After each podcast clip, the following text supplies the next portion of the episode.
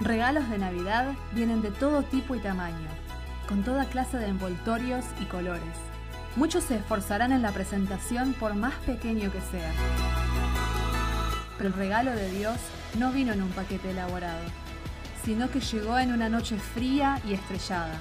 Fue allí donde en un pesebre lleno de animales reposó el creador del universo. El mejor regalo de todos, envuelto sencillamente. En estas fiestas pondremos nuestros regalos bajo un árbol, pero el regalo de Dios fue puesto sobre un madero, obsequiándonos el don de la vida eterna. La Navidad es un tiempo para dar regalos como recuerdo del regalo máximo, Jesús. El mejor regalo entregado al mundo, entregado especialmente para cada uno de nosotros.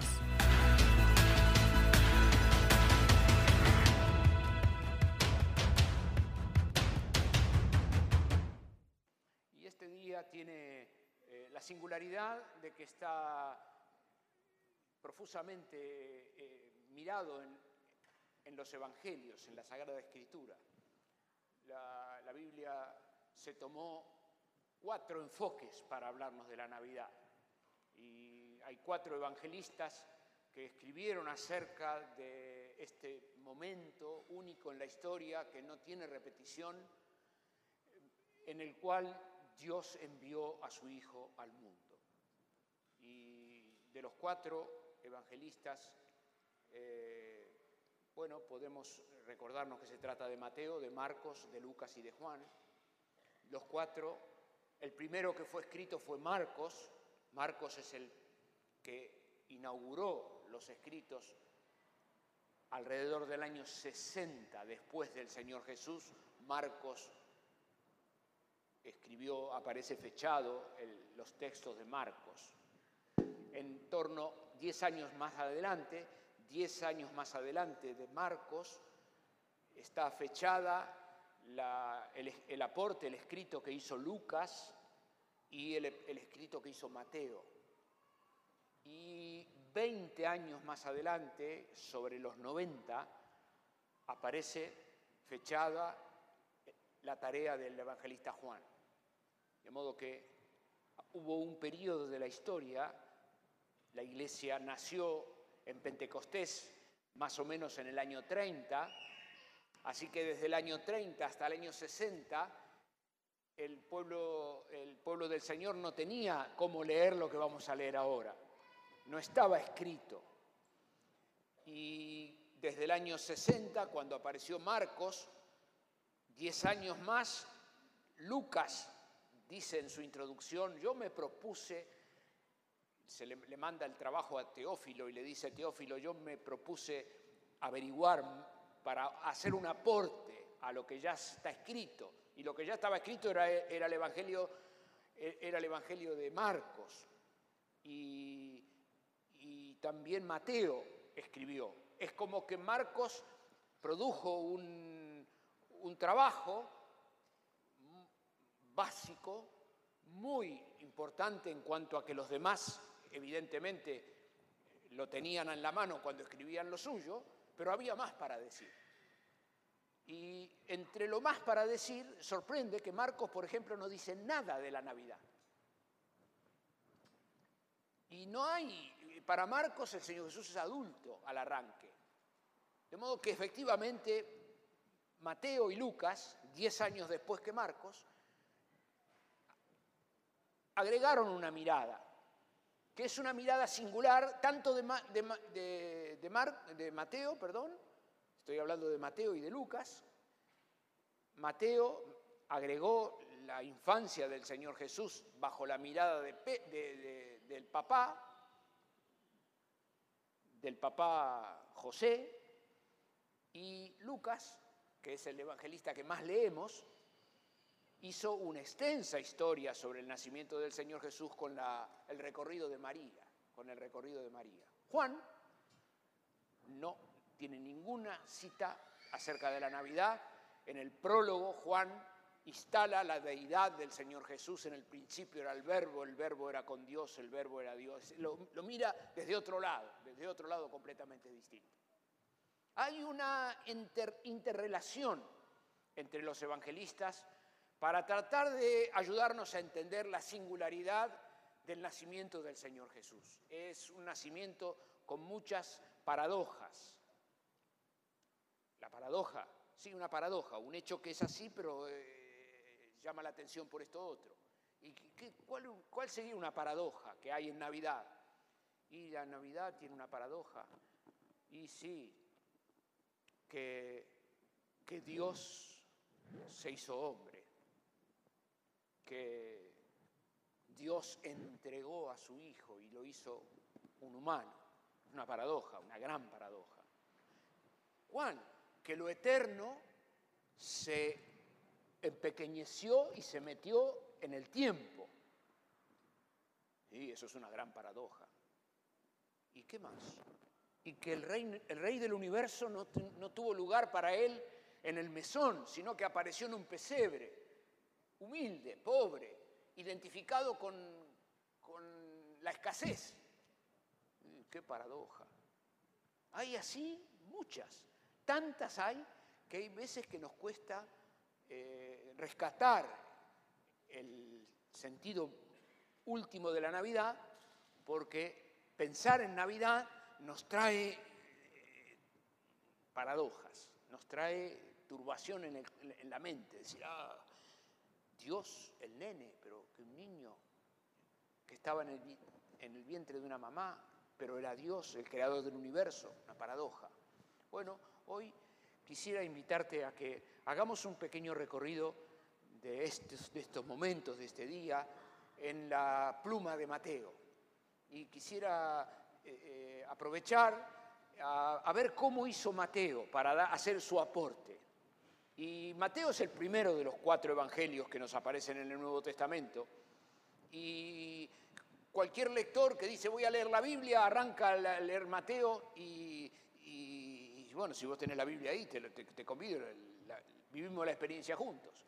Y Mateo arranca, dice, libro de las genealogías de Jesucristo, hijo de David, hijo de Abraham. Abraham engendró a Isaac, Isaac a Jacob y Jacob a Judá y a sus hermanos. Y uno dice, para, para, para, para, ¿cómo es esto? ¿Qué tiene que ver esto con la Navidad? Sí, tiene mucho que ver. Mateo tiene mucho interés de enseñarnos que el niño e, es del linaje de David. Opa. Que el niño es del linaje del rey David.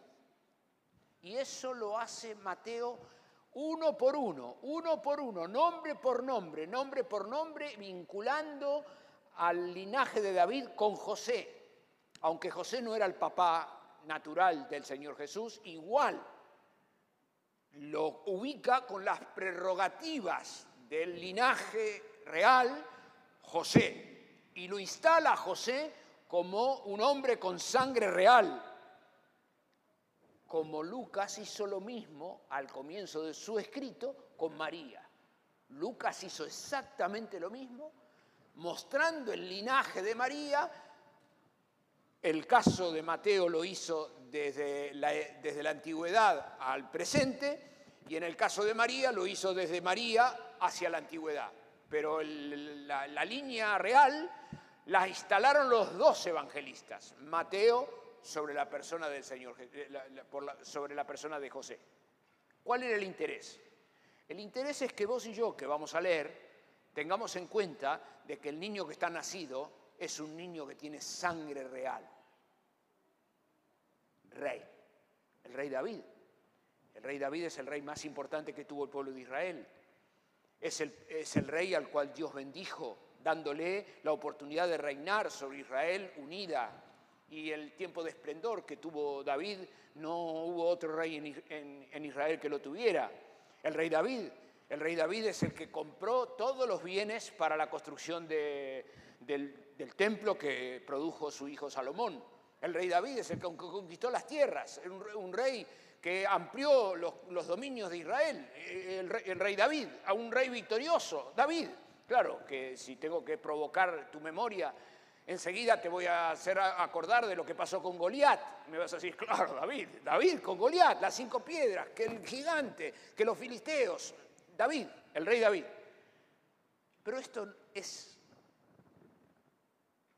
el meollo de esto, estoy queriendo decir que esto es importante, pero no tanto, lo más importante es que todas las profecías del Antiguo Testamento anunciaron que el Mesías sería del linaje de David, que Dios iba a enviar un Mesías, que el Mesías vendría en el futuro, que el futuro estaría convulsionado, que el futuro sería de una cultura viviendo su día, su día complicado, y en el medio de su día, Isaías, por ejemplo, dice, la Virgen va a concebir, la Virgen va a concebir y va a dar a luz un hijo, la Virgen va a concebir y esa va a ser la señal.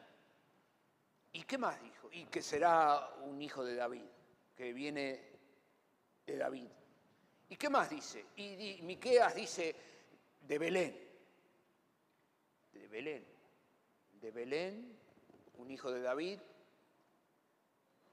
Ah, y ahora Mateo, ¿qué está haciendo? Y Mateo está ayudándonos a todos. Mire, yo solo para que eh, tratar de afirmar lo que estoy tratando de decir, te convido a que leamos dos textos de este párrafo de Mateo. Fíjese lo que dice aquí. Dice versículo 17. 16, y Jacob engendró a José, marido de María, de la cual nació Jesús llamado el Cristo. Versículo 17.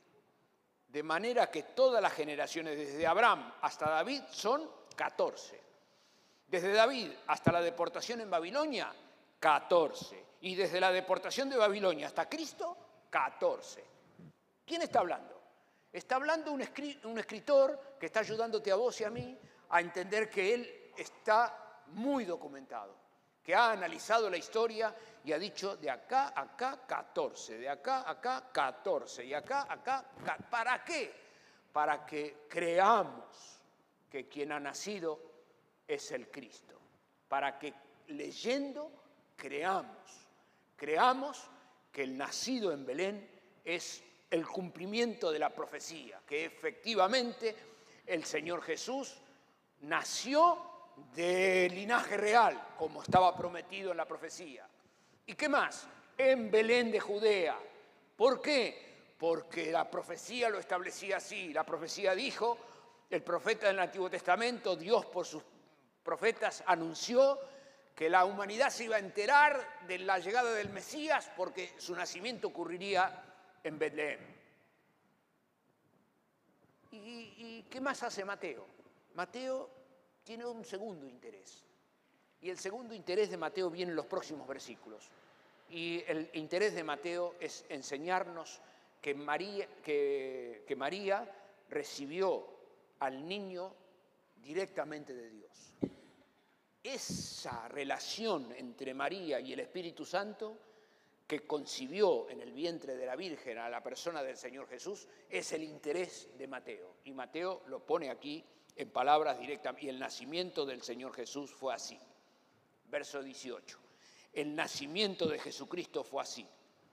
Estando desposada, quiere decir comprometida María con su, su madre, con José, antes de que se juntasen, se halló que había concebido del Espíritu Santo. Esto es las palabras de Mateo. ¿Qué está haciendo Mateo? Está ayudándote a vos y me está ayudando a mí como lector de la Biblia a creer que lo que ha nacido en Belén no es un niño secular, no es un niño natural. Este es el Hijo de Dios, que ha dejado sus atribuciones eternas para humanarse, para hacerse como nosotros y conserva sus atributos divinos, ahora en el estuche de un niño, vulnerable, pequeño, muy paradójico, muy paradójico. Pero ¿qué más? ¿Qué otro interés tiene Mateo? Bueno, los versículos continúan.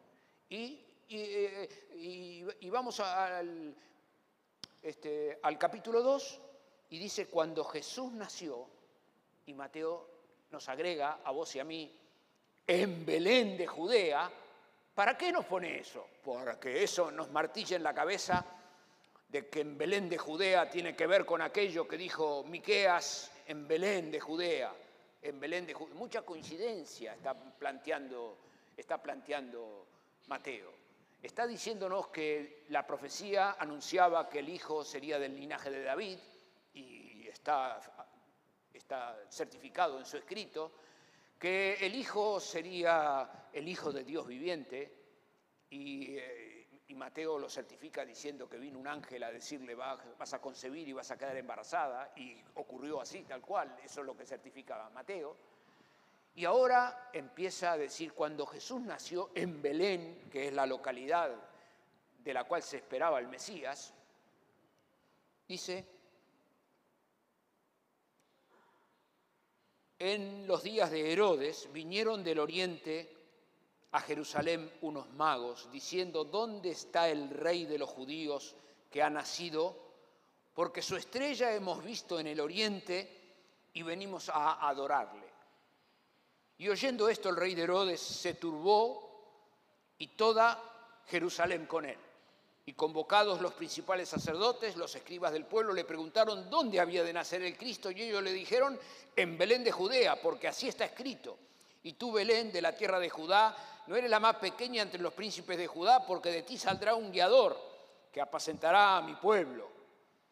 Entonces Herodes llamó en secreto a los magos e indagó de ellos diligentemente el tiempo de la aparición de la estrella y enviándolos a Belén le dijo, vayan y averigüen con diligencia acerca del niño y cuando lo hallen, háganmelo saber para que yo también vaya y adore.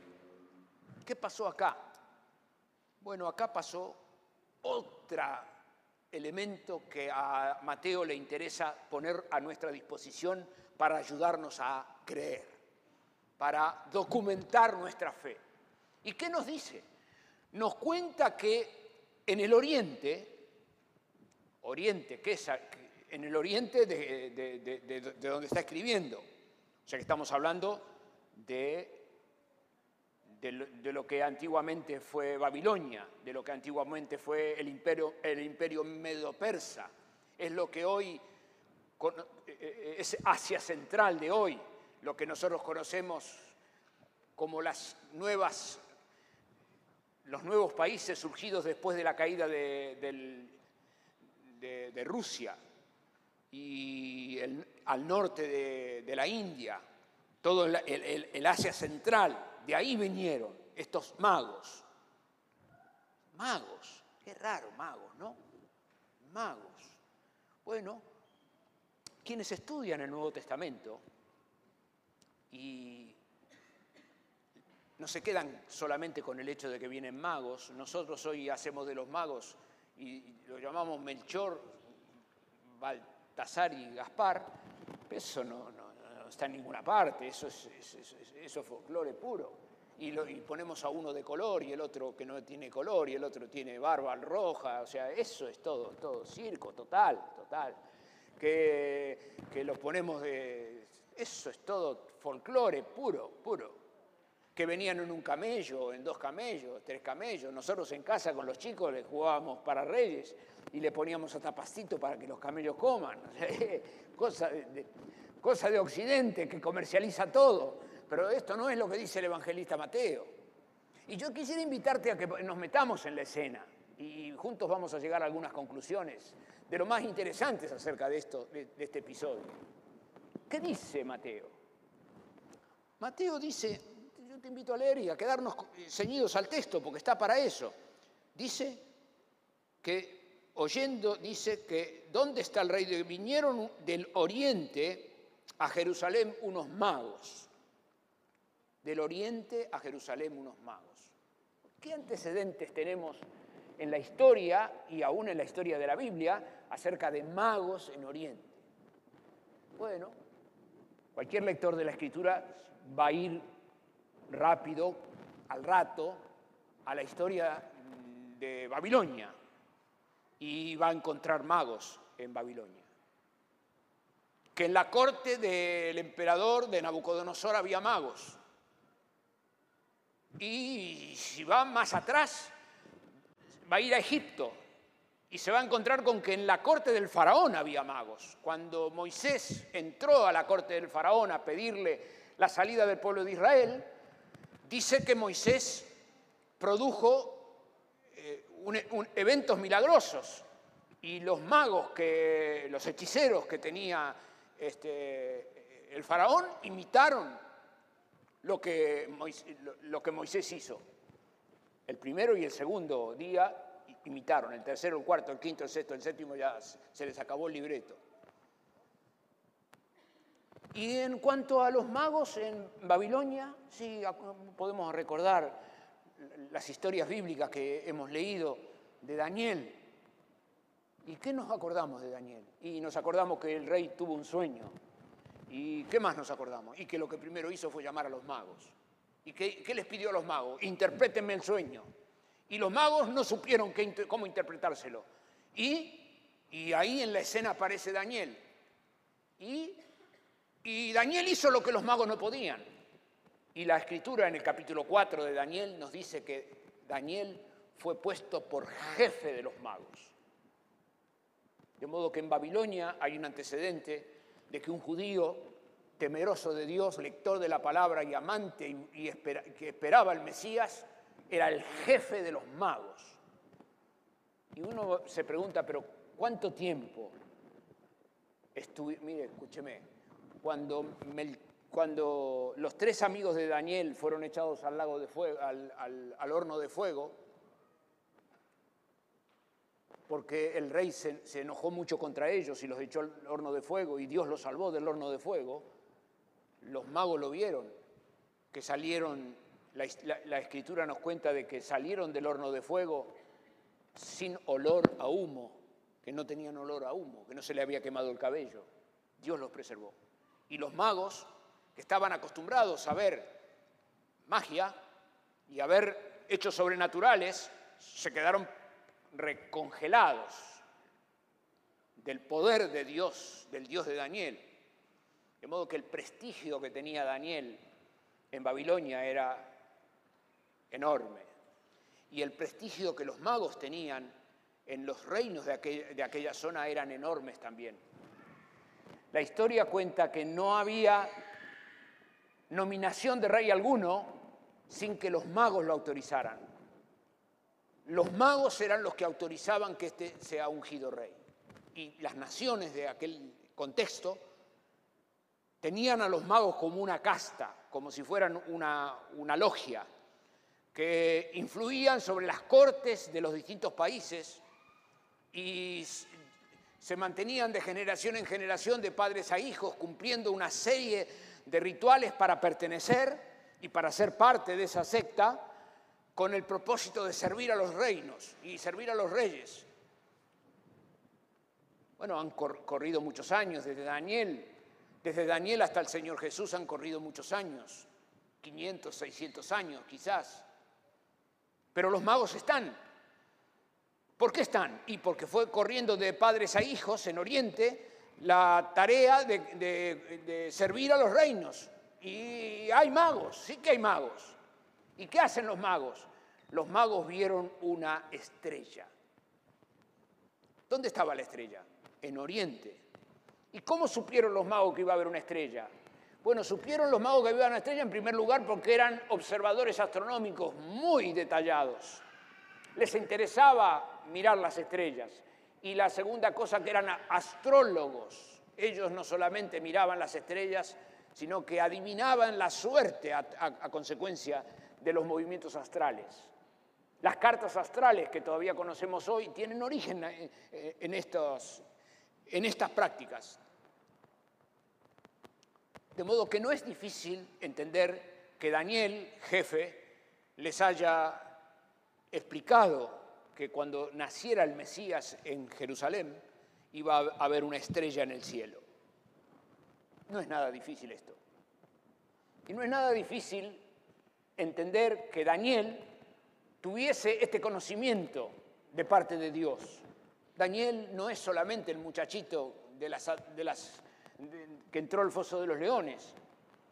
No, no, Daniel es un profeta, y en los capítulos subsiguientes de la historia primera del, libro de Daniel, nos encontramos con el profeta Daniel hablando acerca de los tiempos y hablando acerca del Mesías y hablando acerca de la venida, del cómo Dios iba a consumar el plan redentor.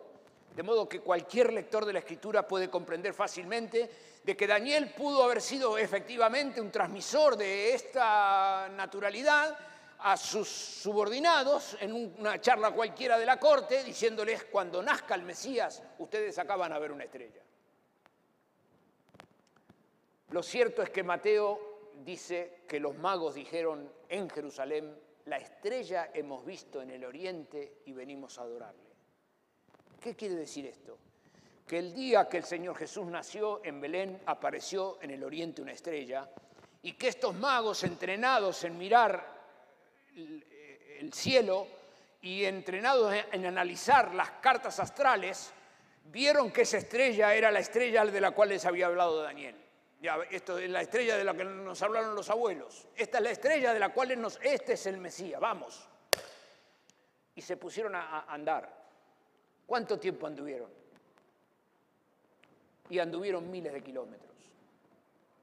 Hacer el viaje del oriente hasta Jerusalén representan meses y meses y meses.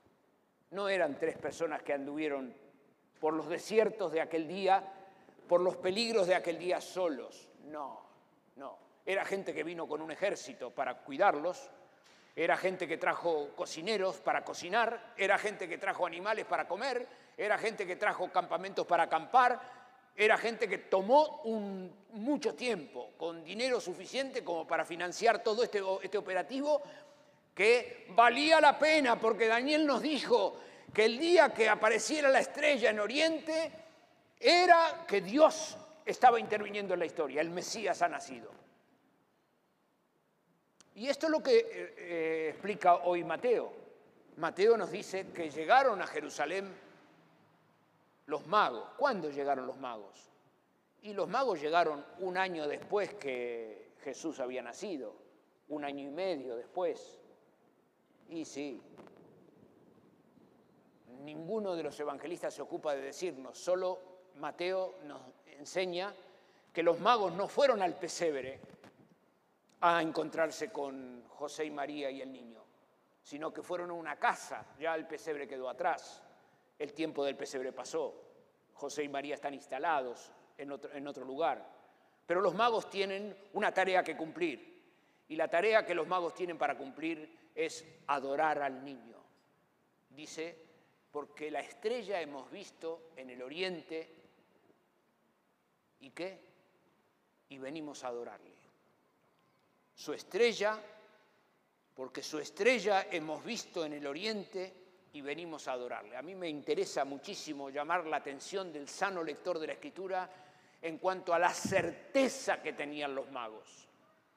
No solamente al decir de Mateo, su estrella hemos visto en el oriente y venimos a adorarle, como diciendo, pac, pac, pac, esto, ponerle la firma que esto es así, sino del inmenso viaje que hicieron, el riesgo que asumieron, el, la inversión que representó andar todo el tiempo que anduvieron,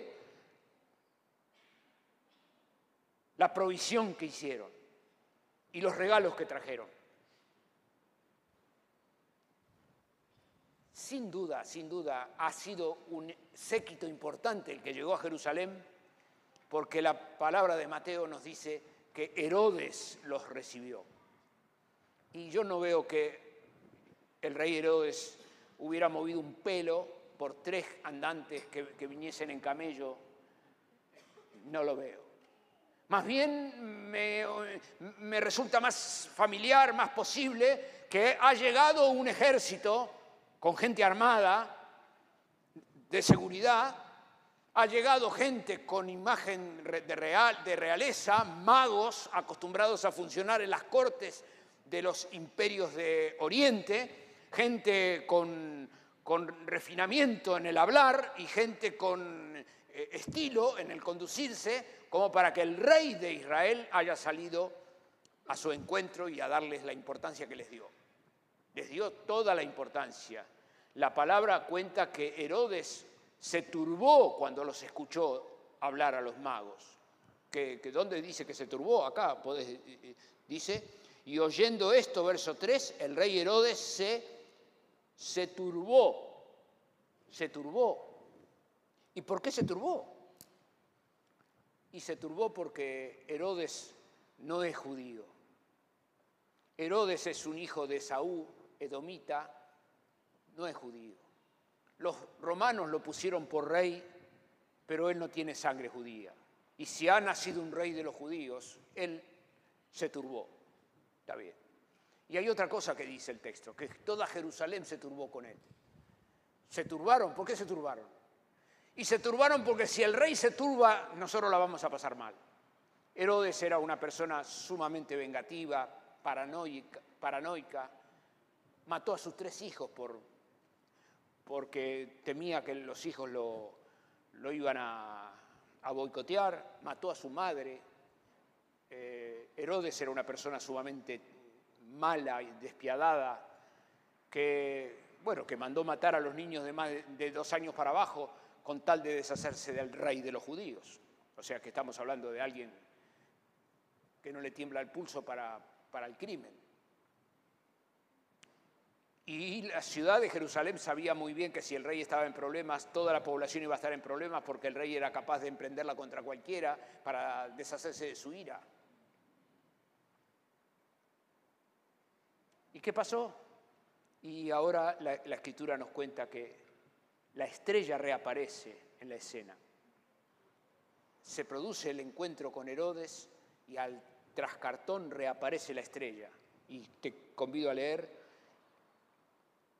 Y ellos, verso 9, y ellos habiendo oído al rey se fueron, y aquí la estrella que habían visto en el oriente iba delante de ellos hasta que llegando se detuvo sobre donde estaba el niño. Bueno, esto es una, una marca que Mateo nos deja a todos para quedar claro en que acá hay un propósito divino en afirmar nuestra fe y ayudar al lector de los evangelios en creer que Dios está detrás de esto. ¿Y qué hace Mateo? Mateo nos dice, mire, Dios movió sus fichas en el oriente puso la estrella, la estrella que le explicó Daniel para que los, magos vinieran. ¿Y qué más? Y los magos, bueno, yo quiero invitarte a mi querida, cualquier lector que está llegando al Evangelio, que nos pongamos en la piel de María o en la piel de José, que están con el nene, que tiene un año, que tiene un año y dos meses, y le tocan el timbre o golpean y, están, tienen adelante a la, comitiva que tienen adelante y, le dice, ¿ustedes de dónde vienen? Y venimos del oriente. ¿Y, del oriente? ¿Y quién los trajo? ¿Cómo, cómo, cómo, llegaron acá? Y venimos por la estrella. ¿Cómo? De que la estrella, pero ¿cómo la estrella? ¿No, ¿No ven que la estrella se posó acá, acá? acá tenemos que entrar. Acá nació el rey de los judíos. ¿Quién? Que nació el rey de los judíos acá. ¿Usted se imagina a María recibiendo a esa gente, abriendo la puerta? Diciendo, hola, hola, ¿cómo le va? Buenas tardes. ¿Usted se imagina a José recibiendo a esta gente? Acabamos de estar con el rey Herodes, le dice uno de los tres. ¿Con quién? Que el rey Herodes los recibió a ustedes. ¿Y ustedes quién son para que el rey Herodes los reciba? No, pero el rey Herodes nos, dijo que vengamos a Belén. A Belén, sí, porque resulta que el, Antiguo Testamento dice que, que, de Belén iban a ser el Mesías. Usted entiende el contexto de lo que está pasando. Está pasando un milagro gigantesco que la escritura lo pone a nuestra disposición para que nosotros creamos que Jesús es el Cristo. Ese es el interés de Mateo. Y creyéndole, le adoremos. Los, los, los, este, los magos llegaron a la casa trayendo oro, incienso y mirra. Y esto lo podemos mirar eh, paradójicamente como una paradoja. Por un lado, el oro, el incienso y la mirra hablan de quiénes son los que hacen los regalos. ¿Quién trae el regalo? Y alguien que tiene con qué regalar oro. Que tiene con qué regalar mercadería cara, incienso. El incienso era lo que se usaban en los cultos para la alabanza a Dios. Mirra, Mirra es un, derivado vegetal que se utilizaba para morigerar el dolor, el dolor, para eh, anestésico, para ayudar al dolor. Oro, incienso y mirra. De modo que quien llega está llegando, es como quien llega y, trae una palomita. Y dice, bueno, está trayendo algo acorde a lo que puede. Estos son, esto es un regalo de oro. María cuando vio eso dijo, mamita querida, ¿quién es este? Que la estrella, se quedó pensando en la estrella y mientras tenía la estrella acá, dice, oro, oro. Nos está llegando oro, José, nos traen oro. Querido mío, con el oro que les trajeron los magos, José y María financiaron su vida. Dios les dio ese mismo día cómo ir a Egipto y cómo llevar al niño y preservarlo y vivir. Y, Dios proveyó. ¿Cuándo proveyó? El día primero. ¿Por qué? Porque Jesucristo es el Cristo, el Hijo del Dios viviente. ¿Qué hizo Dios? Le trajo oro. ¿Para qué? Para financiar la familia. Y usted me va a decir, no, pero no solamente por eso. Mirando al niño y mirando a quien nació, podemos entender que el oro es una manera de decir, ¿qué otra cosa menos que oro le puedo llevar al rey que ha nacido? ¿Qué algo menos que oro? Y cantidad de oro. ¿Qué algo menos que lo mejor que tengo? ¿Qué algo menos que lo más valioso? Oro. ¿Qué algo menos que, que, lo que me cuesta? ¿Qué algo menos de lo, de lo que sería mercadería, como el incienso o la mirra, que la puedo hacer un trueque mañana mismo y la hago, la hago bienes inmediatamente, que otra cosa más que valiosas bienes que me duelen, traigo por ofrenda para adorar al rey. Pero claro, tengo lectores de las escrituras delante que me van a decir, mi hermano, oro porque Jesucristo era rey, incienso porque su vida sería sacrificada para la gloria de Dios, mirra por el dolor que el Señor Jesús tendría por delante al entregar su vida en un sacrificio cruento de la cruz. Eso es lo que está pasando aquí. Acá hay un mensaje. Claro que hay un mensaje, hay un tremendo mensaje para que creas, para que yo crea que Jesucristo es el Señor. Y para que creyéndole nos inclinemos reverentes como lo hicieron los magos en este día que dice que se postraron y le adoraron. Ahora, yo no sé cuánto hace que vos no te postrás delante de la persona del Señor Jesús, porque en Occidente no tenemos la costumbre de usar esta postura de postración, pero postrarse significa poner el rostro en tierra, el rostro en tierra, postrarse. Postrarse es darse totalmente, es reconocer la autoridad delante de quien estoy. Y estoy terminando. Estoy hablando esto que estoy diciendo en el año 2022 terminando. Estoy hablando esto que estoy diciendo cuando juntos estamos caminando días complejos donde la vicepresidenta de nuestra nación ha sido condenada por la justicia argentina. No estoy hablando en una burbuja, ni estoy aquí queriendo que cada uno de los que oye se autoarrebate y se meta en, eh, un círculo religioso abstraído de todo. No, estoy hablándoles en una sociedad que ha insistido con que estamos viviendo una cultura de la posverdad pero resulta que un fallo judicial estremeció los cimientos, estremece los cimientos del gobierno argentino.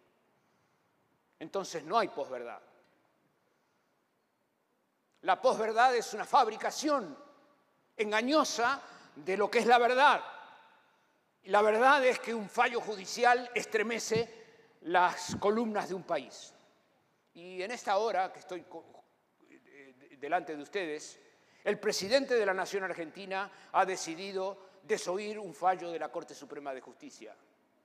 De modo que nosotros en este momento estamos casi, diríamos, camino a un gobierno de facto. No hay posverdad. La palabra escrita en el fallo es suficiente como para estremecer las bases de nuestra construcción democrática. Como tampoco hay posverdad en el día de Mateo, que nos está diciendo que Cristo ha nacido conforme a lo que dice la Sagrada Escritura. No hay posverdad. Cristo es el Hijo del Dios viviente, es el nacido del linaje de David, es el venido a consecuencia de la voluntad activa de Dios que envió a, a que naciera del vientre de la Virgen María. No hay posverdad. Es el, poder, el poder de la palabra de Dios que vive y permanece para siempre. Quisiera invitarte a, traer en tu consideración personal estos dos elementos que acabo de plantearte solamente para volver a, afirmar en tu corazón que los cielos y la tierra pasarán, pero la palabra de Dios no pasará. Pero no tengo solamente para decir eso, sino que juntos acabamos de, vivir una experiencia muy singular en el país con la obtención de la Copa del Mundo. Nosotros hemos observado a la población salir a la calle como no lo vio nadie de nuestros mayores. Hemos visto a una población pacífica salir a cantar y alegrarse, salir a estar en la calle horas y horas, un día, dos días, tres días, con toda quietud. Cuando terminó, pasó el helicóptero, y la gente se volvió a la casa.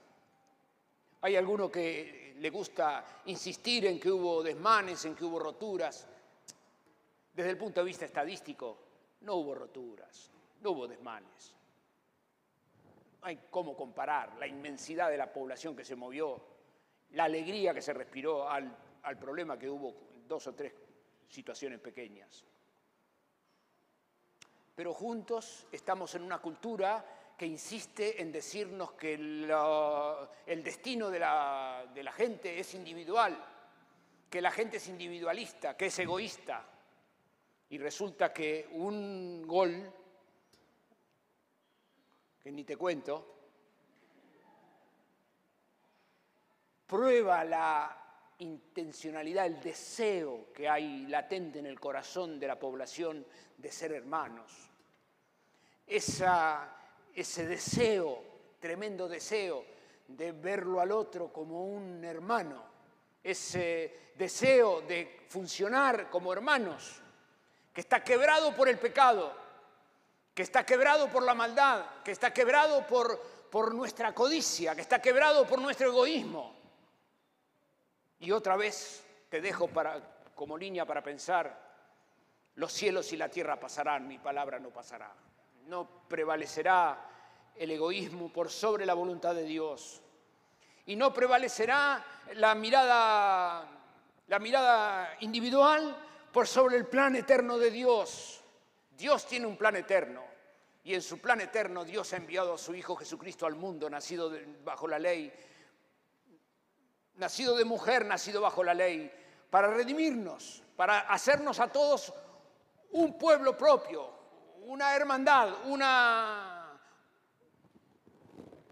una unidad que coincide con nuestras mayores aspiraciones, con nuestros mayores deseos.